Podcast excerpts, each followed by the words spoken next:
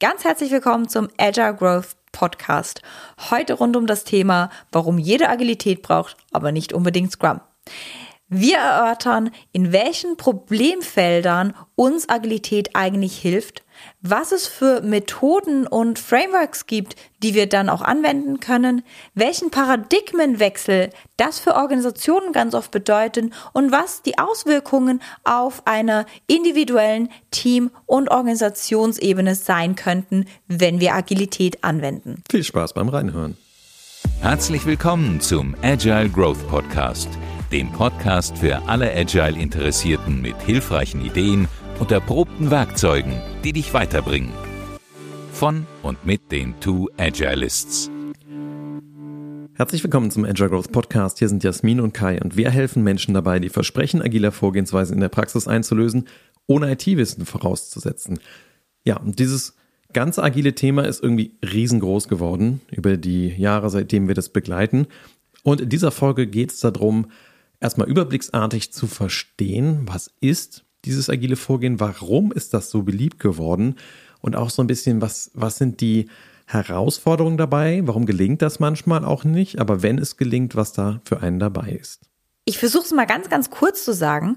Für uns hilft Agilität, Antworten auf Probleme zu finden, die in praktisch jeder Organisation vorhanden sind. Ob die Organisation klein ist oder groß ist, wir sehen diese Probleme durchs Band hinweg und ich würde sogar sagen, selbst unsere Firma hat diese Probleme in klein auch. Und wir sind eine sehr kleine Firma und eine sehr agile Firma.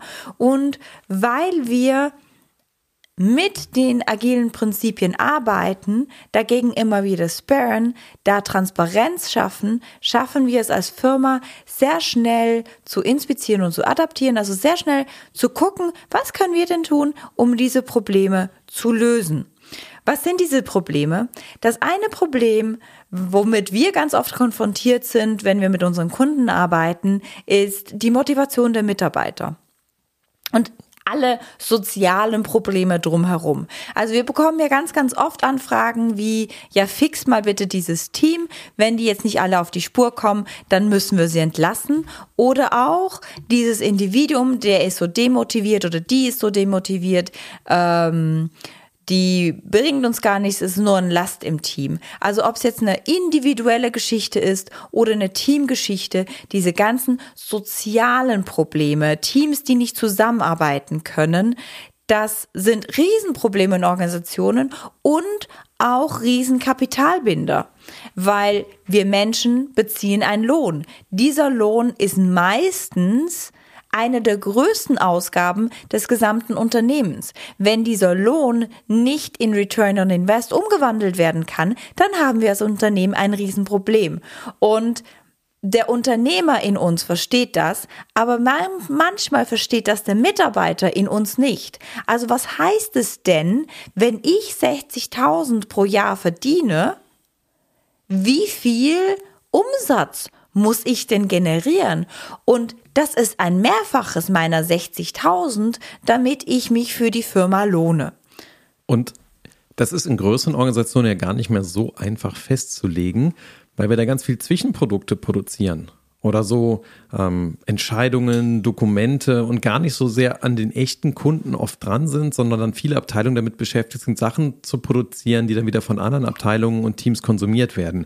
Das heißt, auch diese Verknüpfung zur Wertschöpfung, zum echten Kunden, oft ist da in größeren Organisationen eine Riesendistanz dazwischen. Ich habe auch gerade wieder ein Seminar gegeben, wo es genau darum ging, wie kriege ich eigentlich denn die Nutzer meines Produktes wieder näher ran an mein Team denn wenn ich ein Team habe von intelligenten Leuten, die versuchen irgendwie gute Lösungen zu generieren, und ich meine, dafür werden wir halt im Regelfall als Unternehmen bezahlt, dass wir Lösungen für Menschen produzieren, ich aber zu weit weg bin von denen, die das wirklich benutzen, baue ich halt potenziell auch einfach das Falsche. Und dann habe ich auch so ein Thema, dass ich eigentlich, selbst wenn meine Leute motiviert sind, ich mit denen ganz viel Arbeit da rein investiere, Sachen zu produzieren, die so nicht gebraucht werden.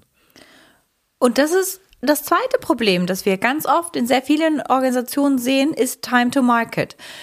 Es kann sein, dass wir das Falsche bauen. Also, dass das, was wir bauen, gar niemand braucht. Und ob ich jetzt eine interne Organisation bin, die ein internes Produkt baut, zum Beispiel HR, ich würde sagen, HR baut ein internes Produkt, nämlich ein Dienstleistungsprodukt an anderen Mitarbeitern. Wenn das das Falsche ist, ist es halt das Falsche. Dann äh, bin ich in einer Organisation, wo HR sehr oft belächelt wird. Und da kann ich auch dran arbeiten, wenn ich natürlich wie da, wo Agilität und zum Beispiel Scrum herkommt, aus der Software bin, ist es ein Softwareprodukt, das meistens an einen Endkunden geht. Wenn das das Falsche ist, wird niemand dafür bezahlen. Oder ich bin einfach zu langsam mit dem, dass ich was ich baue. Und das hat dann auch kein Return on Invest, weil entweder mich die Innovation überholt hat oder ähm, ich einfach viel zu viel koste, weil ich so langsam bin. Das heißt, dieses Zusammenspiel aus sozialen Faktoren und Time to, äh, Time to Market ist ein weiteres Problem. Time to Market kann natürlich auch auf ganz anderen Ebenen noch ein Problem sein. Ich will nämlich relativ früh rausfinden, ob ich ein Problem habe oder nicht. Nämlich, ob ich mich mit den Hypothesen, die ich mir aufgestellt habe, in meinem Kopf vertan habe, als diejenigen, die was entwickeln oder ob ich da goldrichtig mit liege. Und das finde ich halt nur raus, wenn ich das Produkt tatsächlich auch an den Markt bringe. Ob das jetzt ein interner Markt ist, also deine Kollegen, an denen du deine Dienstleistung oder dein Produkt weitergibst, oder ob das nach draußen eben ist, aber irgendwie willst du das rausfinden. Und oft sind diese Feedback-Schleifen zu langsam.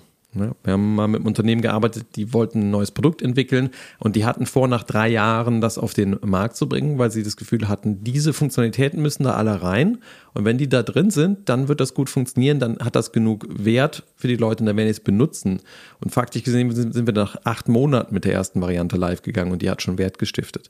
Also diesen Prozess zu verkürzen, bis das, was man erzeugt hat, tatsächlich auf die Leute trifft, die es brauchen, da ist oft eine Herausforderung und das geht vielen einfach zu langsam, dieser Prozess. Und damit riskiert man eben viel Kapital zu binden und auch einfach das falsche Pferd zu setzen und auch wieder die Leute zu frustrieren, weil die haben ja Bock, ein gutes Produkt zu bauen, äh, wenn es gut läuft. Und dann erfahren die relativ spät, dass sie in die falsche Richtung abgebogen sind. Und ganz oft geht es Unternehmen so, dass die Teams halt einfach wirklich einen ganz kleinen Teil der Wertschöpfungskette bauen. Und wenn ich nur diesen kleinen Teil baue, dann ist natürlich Time to Market für das ganze Ding extrem groß. Das heißt, es kann sein, dass ich eine Abteilung bin, die einfach nur ein, ein ganz kleines Stück macht. Ich habe ganz viele Abhängigkeiten nach links und rechts. Das heißt, ich bin auch einfach, also ich, ich habe bei mir auch wieder ganz, ganz viel Kapital gebunden, was für die Unternehmen insofern schlimm ist, als dass wir viel Geld verschwenden, weil wir die Feedback-Loops nicht genug schnell haben und wahrscheinlich das reale Feedback für meine Arbeit gar nicht zu mir zurückkommt. Das heißt, ich meine Arbeit gar nicht verbessern und anpassen kann. Aber auch, weil wir ganz viele Engpässe produzieren, wo Arbeit stillsteht, wo wir getane Arbeit nicht weiterverwenden können, weil sie auf einen weiteren Engpass, äh, weil sie auf einen weiteren Engpass trifft. Und auch da hilft uns eine agile Haltung, eine agile Denke und das eine oder andere agile Rahmenwerk zu verwenden, um eben genau diese Engpässe zu entdecken. Also Time to Market kann mehrere, natürlich mehrere Schichten haben. Das eine ist, vielleicht sind meine Hypothesen, die ich getroffen habe, falsch und wir haben niemand, der gutes Produktmanagement macht. Es kann sein, dass die Menschen demotiviert sind und nicht richtig arbeiten können und wir deswegen zu langsam sind, um an den Markt zu kommen. Es kann aber auch sein, dass wir nur ein Stückchen der Wertschöpfung haben und deswegen wir in der Unternehmen ganz viele Engpässe haben, weswegen wir die Feedbacks nicht bekommen, weswegen oder weswegen einfach getane, fertige Arbeit irgendwo liegt und nicht weiterverarbeitet wird. Und wahrscheinlich gibt es noch eine Tonne mehr, aber das sind gerade die drei, die mir einfallen, die uns sehr, sehr, sehr oft begegnen. Und da hilft uns Agilität, diese drei Probleme transparent zu machen und entsprechend auch als Organisation anzugehen. Die Zeit wird auch immer schnelllebiger, gerade durch die Globalisierung, die digitalen Entwicklungen, die da sind. Ähm, das geht dir vielleicht auch so. Ich habe letztens ein Buch gelesen, wir sind ja auch äh, Eltern von drei Kindern und da wurde grundlegend gesagt, naja, heutzutage Kinder zu erziehen, ist unglaublich schwierig, weil im Prinzip der Katalog der Lösungen, die du als Eltern mitgibst, fast keinen Bestand mehr hat für die Kinder. Du kannst ihnen vielleicht ein paar Metaskills beibringen, die, die ein paar Fähigkeiten, die die noch benutzen können. Aber die Qualität der Probleme, die unsere Kinder haben, wenn die erwachsen sind, wird wahrscheinlich so anders sein als das, was wir hatten. Und das war eben die Generation vor uns anders. Äh, da konntest du eigentlich mit einem ganz guten, ja, ähm, mit dem, was wir in der Zunft, im Handwerk weitergegeben haben, konntest du tatsächlich was anfangen und konntest damit Wert stiften. Und jetzt durch die schnelle Digitalisierung, durch die andere Arten, wie wir leben, braucht es was anderes. Und das heißt, es braucht auch viel Innovationskraft in Unternehmen, denn die alte Cash-Cow von gestern, das Produkt, was sich immer gut verkaufte, hört irgendwann auf, sich gut zu verkaufen, wenn sich so viel im Außen ändert. Und dann muss eben was Neues her. Und die Frage ist, wo kriege ich denn diese Innovationskraft wieder her? Und wie bringe ich die Ideen von den Leuten zusammen, sodass daraus was Kohärentes wird, was eben auch funktioniert am Markt? Und da sind wir mit Agile ganz tief drin. Und manchmal gibt es so die Wahrnehmung, dass dieses agile Arbeiten eher so eine neue Mode ist. Ich glaube, das hängt ein bisschen davon ab, in welchem Unternehmen und welcher Branche man unterwegs ist. Denn dieses agil wurde, das ist jetzt nicht so ein beliebiges Wort, so, ne, mein BMW fährt auch irgendwie agil auf der Straße. Nee, das ist genau spezifiziert. Da haben sich Leute etwas überlegt, nämlich vier Wertepaare und zwölf Prinzipien, wir gehen in der Folge jetzt nicht im Detail darauf ein. Wenn du das hören möchtest, da gibt es schon eine Podcast-Folge zu zum Agilen Manifest, eine unserer ersten Podcast-Folgen. Aber 2001 haben sich eben ein paar Leute getroffen, haben genau aufgeschrieben, was sie unter Agilität verstehen. Und dazu gehören so ein paar Rahmenwerke. Da ist, glaube ich, ganz gut, wenn man die Namen mal gehört hat, weil diese Rahmenwerke helfen einen in der einen oder anderen Art und Weise, mit diesen Problemen in den Organisationen umzugehen.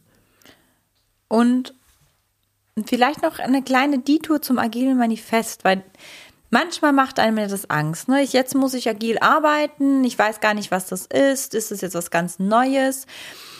Das waren 16 Menschen, die sich zusammengetan haben, die geguckt haben, was funktioniert denn unserer Meinung nach in Unternehmen extrem gut und was funktioniert nicht so gut.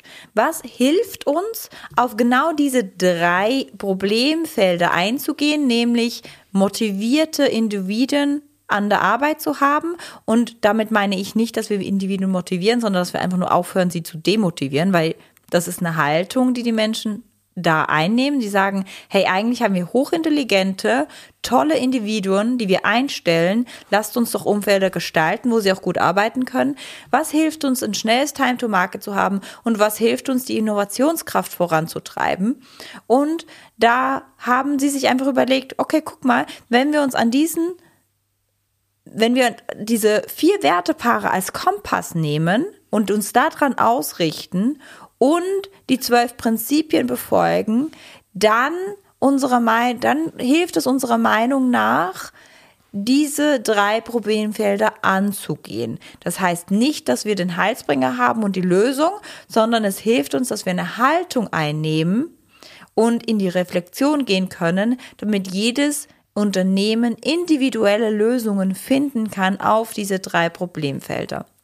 Und da drin haben sich teilweise parallel, teilweise da drin, teilweise aus der Strömung raus, haben sich Rahmenwerke oder Methoden, wie auch immer du das nennen möchtest, herausgebildet, die diese Wertepaare und die Prinzipien noch etwas mehr verinnerlichen und verkörpern und in konkrete Handlung umwandeln. Weil Prinzipien und Werte sind toll, aber ich darf daraus vielleicht auch konkrete Handlungsmuster haben. Eins dieser konkreten Handlungsmuster ist Scrum. Und Scrum würde ich nicht in jedem Kontext ein, einsetzen, weil das nicht in jedem Kontext passt. Scrum passt vor allem in den Kontext, wo ich ein Ziel vor Augen habe, ich weiß, wo ich hin will, das Ziel ist wahrscheinlich auch neu und innovativ, aber ich weiß nicht genau, wie ich dahin komme. Also das heißt, der Raum der Dinge, die ich nicht weiß und auch nicht analysieren kann, ist extrem groß. Oder die Oh shits und Uhs auf dem Weg sind einfach extrem hoch. Typischerweise ist das in der Softwareentwicklung so, weil sich da die Technologie extrem schnell entwickelt und weil uns da der Kunde, der User nicht unbedingt sagen kann, ich brauche es genau so. Er wird dir sagen, ich brauche es genau so und wenn du es dem hinstellst, dann sagt er, äh, nee, brauche ich doch nicht. Außerdem ist das ein Teamsport-Framework, also da, wo ich zur Problemlösung mehrere Menschen brauche, die das Problem teilen, da ist das mit Scrum eine ganz gute Idee. Und weil wir diese Problemfelder schon auch mittlerweile öfter haben, sind die aktuellen Schätzungen so 12 bis 15 Millionen Menschen nutzen dieses Scrum-Rahmenwerk. Und an dieser Menge merkt man schon, da ist natürlich dann auch viel zusammengekommen. Deswegen kann man irgendwie eine komplette Wand an Büchern zu Scrum bestellen. Obwohl die Grundspezifikation von Scrum sehr übersichtlich ist. Das sind nur 13 Seiten, PDF-Dokument. Da sind die Eckpfeiler drin beschrieben und mit denen kann man eben sehr gut arbeiten. Also Scrum ist so ein ganz großer Vertreter davon, der auch die allermeisten Teams einsetzen, die irgendwie agil arbeiten.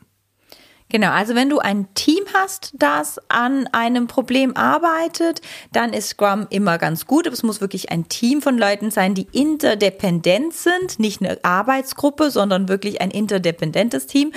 Ähm, wenn die Leute in dem Raum sind, wo wir nicht wissen, was wir nicht wissen, das heißt, wo wir wirklich lernen müssen und Hypothesen prüfen müssen, dann ist Scrum ein super Rahmenwerk, um es einzusetzen eine weitere Methode, ein weiteres Rahmenwerk, das ich einsetzen könnte, wäre Kanban. Und damit meinen wir nicht das Toyota Production Kanban, sondern das neuere IT Kanban. Und obwohl das IT-Kanban wir das gerne nennen, also es ist aus dem Jahr 2004, kann man das einfach hervorragend für Wissensarbeit einsetzen. Und wenn ich da kompliziertere Prozesse habe, die ich abbilden und optimieren möchte und da vielleicht auch mit mehreren Menschen dran beteiligt bin, dann gibt es die Möglichkeit des visuellen Managements und das sieht man dann manchmal auch so in so Teamräumen rumhängen und es gibt Myriaden von digitalen Tools dafür, wo man irgendwelche Signalkarten rumschiebt. Dafür steht der Kanban, also eine Signalkarte. Und das hilft einem dabei dann entsprechend ja, Prozessfortschritt zu visualisieren und eben auch Verbesserungen. Diesen Gedanken, der immer schon auch in der Lean-Produktion drin steckte, von Kaizen, also Verbesserungen in kleinen Schritten umzusetzen. Und das hilft eben auch in manchen Bereichen, vor allen Dingen da, wo man äh, vielleicht ein paar mehr Antworten hat und nicht so sehr auf Sicht fahren muss, wie bei so einem Team, das mit Scrum arbeitet.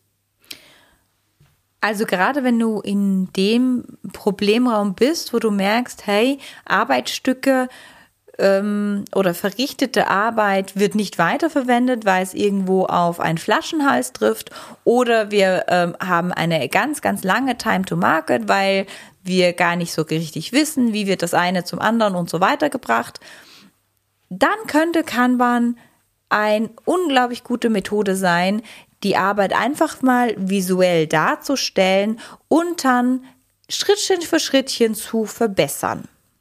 Genau, im Prinzip gucke ich dahin, wo ist mein Engpass im System und wie kann ich den puffern oder ausweiten, sodass die Arbeit besser durch das System fließt. Und dann gibt es noch sowas, was ich persönlich eher so also zu Sachen zähle, die für mich selber hilfreich sind, die so ein bisschen aus dem agilen, agilen Ökosystem entstanden sind. Zum Beispiel die Pomodoro-Technik. Wir haben ja ein Buch geschrieben vor zwei Jahren und ich habe ganz oft in so kleinen Minisprints geschrieben. Also immer so 20, 25 Minuten schreiben, dann fünf Minuten Pause machen, dann wieder 25 Minuten schreiben. Und in diesen 25 Minuten habe ich dann auch mein Handy äh, auf lautlos und habe entsprechend mein Microsoft Teams irgendwie auf Stumm und meinen Outlook zu dass ich wirklich Fokus habe und in den fünf Minuten mache ich dann was ganz anderes, gehe die Spülmaschine ausräumen oder äh, gehe mal eine Runde an die Luft oder was auch immer, um danach wieder zurückzukommen in diesen Flow-Zustand. Und da fließt die Arbeit eben sehr schön und das stellt einen sehr, sehr starken Fokus her.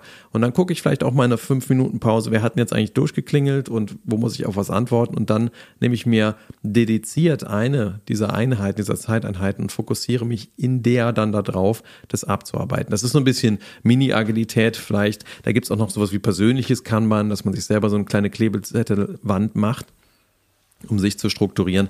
Und das gehört da auch noch rein. Und damit hast du jetzt mal drei Methoden an der Hand, die so zu diesem, zu dieser agilen Welt gehört. Das sind unserer Meinung nach auch so die drei, die am meisten verwendet werden. Es wird noch Extreme Programming geben. Je nachdem, wie man sieht, kann man noch Design Thinking mit dazu denken. Genau, Lean Startup gibt es noch bei den im Startup-Bereich. Also es gibt so ein paar Dinge, die man da andocken kann. Und wenn man da einmal eintaucht, dann findet man auch noch ganz, ganz viele kleine Praktiken, die sich entwickelt haben bei diesen ganzen Menschen, die dieses Agil benutzen. Und jetzt gibt es aber auch so eine kleine, mh, hm, so eine kleine Herausforderung, weil das Agile ist ganz schön schwierig zu meistern. Und das scheitert ganz schön oft. So, die Herausforderung ist allerdings, das umzusetzen. Irgendwann hat mal die Zeit äh, so eine bisschen fiese Kolumne irgendwie gehabt, irgendwie agil das Unwort des Jahres. Ja, warum ist das so? Weil dieses agil, wenn man das versucht zu machen, ein paar Herausforderungen hat. Und ich glaube, die größte Herausforderung ist, und das erfahren wir immer wieder in unseren Trainings, wenn Leute sich extrem schwer tun, dieses Agile hat auf sehr vielen Ebenen einen extremen Paradigmenwechsel. Also wir haben definitiv ein anderes Menschenbild, wenn wir agil arbeiten, als das, was geprägt worden ist. Und das, was, glaube ich, in uns ist und uns eingetrichtert wurde und was ein tiefer, tiefer Glaubenssatz von Individuen, aber auch Organisationen ist, ist dieses tayloristische Menschenbild, wo der Mensch eigentlich unmotiviert ist der Mensch motiviert werden muss, der Mensch eigentlich nicht arbeiten will. Und das kann sein, dass du in deinem Leben auf ganz viele dieser Menschen gestoßen bist. Mm, ich kann dir nur meine Wahrheit berichten und meine Wahrheit ist, sobald ich diesen Glaubenssatz für mich verändert habe und ich tappe immer wieder rein, dass ich merke, dass ich das denke. Aber sobald ich diesen Glaubenssatz für mich losgelassen habe und wenn ich das schaffe, den loszulassen, dann passieren kleine Wunder. Weil dann denke ich ganz anders über den Menschen. Und das hat ganz, ganz große Auswirkungen. Zum Beispiel. Glaube ich dann, dass Menschen von Haus aus motiviert sind und ich sie nur nicht demotivieren darf. Und dann ist ja die Frage, wie, wie mache ich das? Und da geht es dann darum, mit den Führungskräften, mit denen wir arbeiten, an dem Loslassen zu arbeiten, dem Vertrauen zu arbeiten und auch äh, teilweise an Restrukturierung, weil sich dieses Art des Managens ändert, wenn ich selbst gemanagte Teams habe. Das steckt ja schon so ein bisschen drin. Wenn ich doch Teams habe, die sich selber managen, was manage ich denn dann als Manager? Und da die Antworten zu finden, die funktionieren im jeweiligen Kontext, das ist was, das besorgt manchmal auch, wenn man jemand ist, der führt in der Organisation, wo man sich erstmal wieder drin finden darf, wo man sich auch die Frage stellt, und welche Führungsrolle von so einem agilen Rahmenwerk nehme ich vielleicht ein? Und auf der Ebene der Mitarbeiter heißt es aber auch, Verantwortung angeboten zu bekommen und sie dann auch entgegenzunehmen und anzunehmen. Das heißt, der Grad der Verantwortung für die Mitarbeiter wächst dann auf einmal im Unternehmen. Und das ist auch manchmal ein ungewohnter Prozess, gerade wenn man, ich habe letztens ein Seminar gehabt mit Menschen, die auch in einer, in einer alten deutschen Organisation, also gibt es schon lange die Firma, äh, drin sind. Und da haben wir eine Simulation gemacht.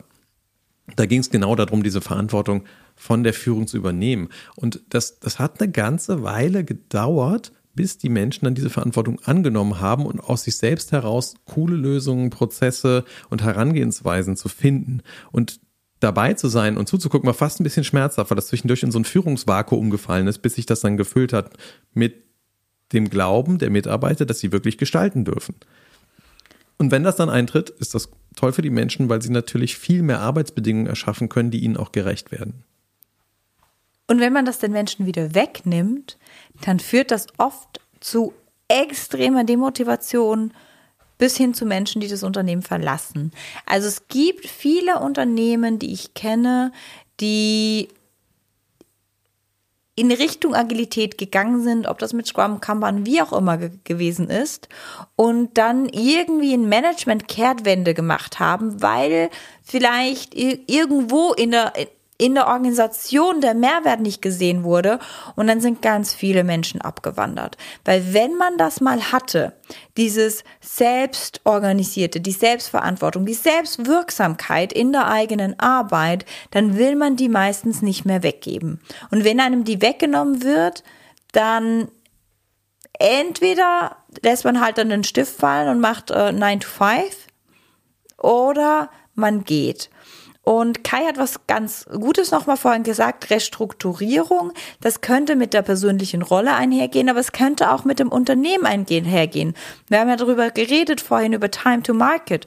Und oft haben wir kein Time to Market, kein schnelles Time to Market, weil wir eben in zu kleinteiligen Einheiten strukturiert sind oder der Durchfluss gar nicht gegeben wird. Und es könnte sein, dass wenn wir anfangen, ähm, uns agiler auszurichten, dass sich die Unternehmen restrukturieren, dass Teams nicht so bleiben, wie sie sind, sondern anders zusammengezogen sind.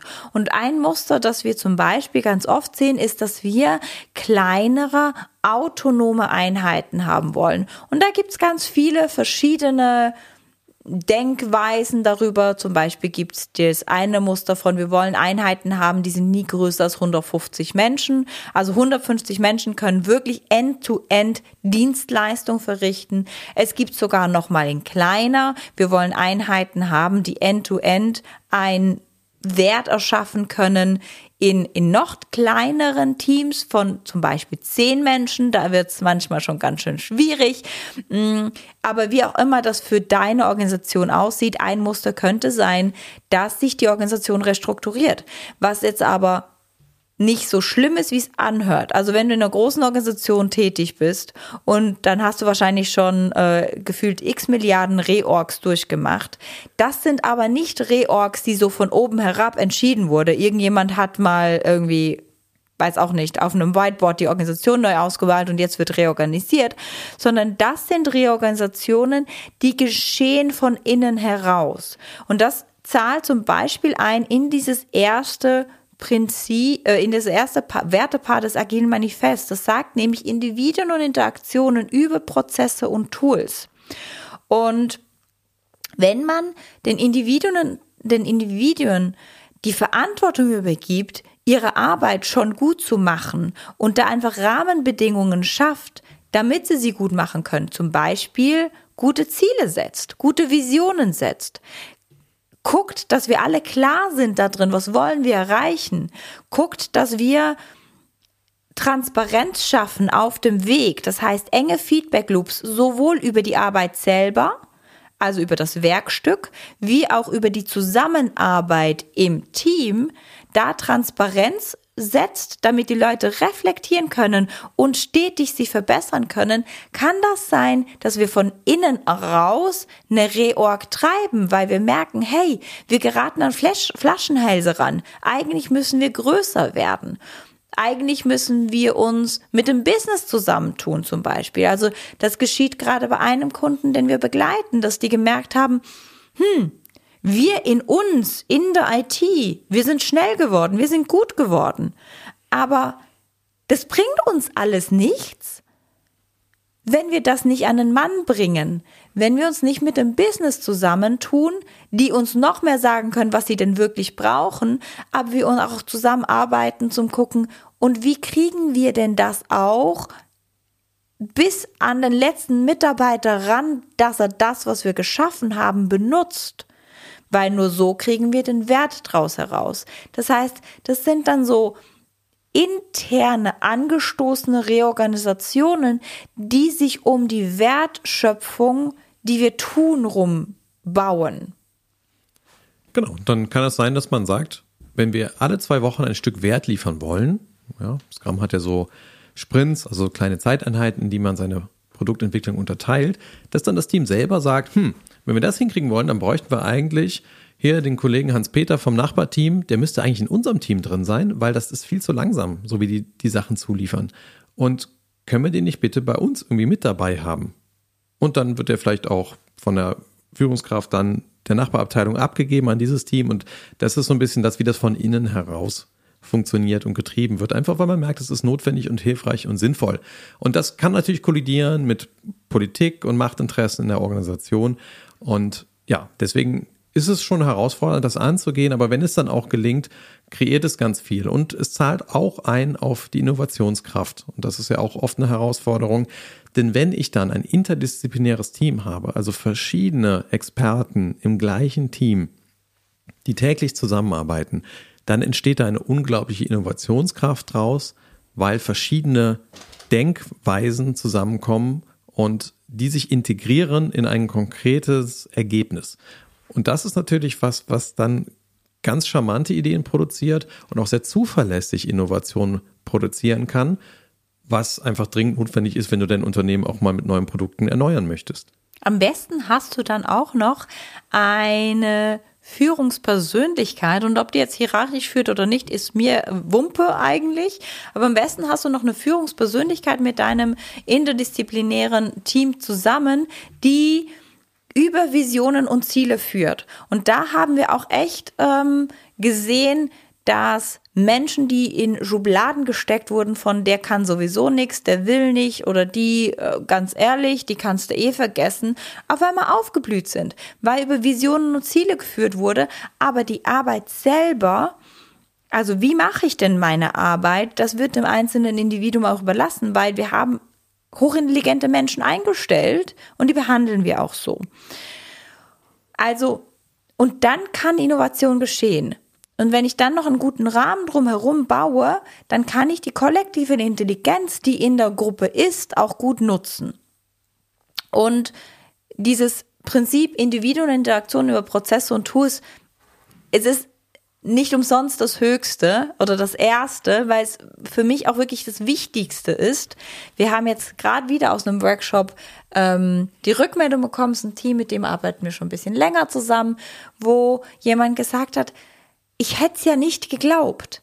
Aber wenn man auf einmal selber seine Prozesse anpassen kann, überdenken kann, wenn einem ein Raum gestaltet wird, wo es sicher ist, sich auszutauschen, wo, sagen, wo man sicher sagen kann, hey, das machen wir zwar schon immer so, aber eigentlich ist es echt für, können wir es nicht anders machen und dann in kleinen Schritten uns verbessern und dann gehören auf einmal einem die Prozesse.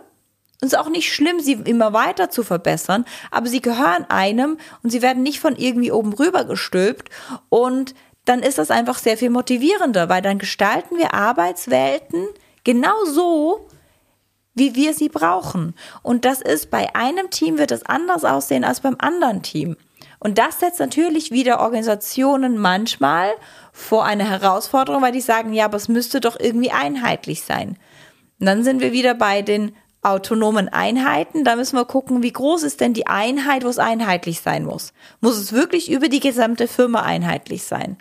Weil die Arbeit ist so individuell, dass das absolut keinen Sinn macht, über die gesamte Firma eine einheitliche Vorgehensweise zu haben. Also agil ist sowas wie ein Selbstentdeckungsprozess für Unternehmen, könnte man sagen, ein Lernprozess, der zu einer lernenden Organisation führt, die sich kontinuierlich verbessert und zwar von den Leuten selbst herausgetrieben. Und das macht ganz viel mit den Leuten und die, die das kennengelernt haben, die beschreiben das einfach auch ganz oft als eine positive Veränderung. Wenn man das richtig macht mit der Haltung dahinter des agilen Manifests. Und ja, das wie gesagt, das gelingt nicht allen. Ähm, es, es, gibt da viele Missverständnisse, die muss man auch mal klären. Das machen wir auch viel in unseren Seminaren und Workshops, dass man aufräumt mit den Missverständnissen da, um dann entsprechend das Handwerkszeugs zu haben. Und ich glaube, diese Folge war jetzt auch so ein bisschen so der philosophische Überbau dazu. Wenn man mit sowas wie Scrum zum Beispiel arbeitet, das wird dann schnell sehr konkret. Also da gibt's ganz konkrete Verantwortlichkeiten, wer da eigentlich was tut. Da gibt's ganz konkrete Ereignisse, wann macht wer da eigentlich was. Und es gibt einen ganz konkreten Ablauf. Also, ne, wenn das jetzt noch so ein bisschen vage ist für dich als Thema, in der Folge ging es uns vor allen Dingen darum, mal den Überblick zu schaffen von dieser einfach unglaublich beliebten Art und Weise, wie man Motivation in Unternehmen verbessern kann, wie man die Time to Market verbessern kann, wie man die Innovationskraft verbessern kann. Und im Detail weißt du, wir haben ganz viele Podcast-Folgen, die sehr, sehr tief gehen in Bezug auf spezifische Aspekte davon. Es gibt auch eine, was ist Scrum, wenn du da mal reinhören möchtest zum Beispiel freuen wir uns, wenn du das entsprechend tust. Und wenn dir diese Folge gefallen hat oder sie hilfreich für dich war, dann freuen wir uns natürlich auch total, wenn du die an Kollegen weiterschickst, die sich für Agilität interessieren oder die da mal reinschnuppern möchten, um einfach diesen philosophischen Überbau auch mal zu ähm, verstehen. Und wenn es dann konkreter werden sollte, dann gerne auch in die anderen Podcast-Folgen reingucken, die wir schon aufgenommen haben oder auch noch aufnehmen werden. Wir freuen uns total, dass du reingehört hast und mit uns mit dabei warst und freuen uns auf das nächste Mal.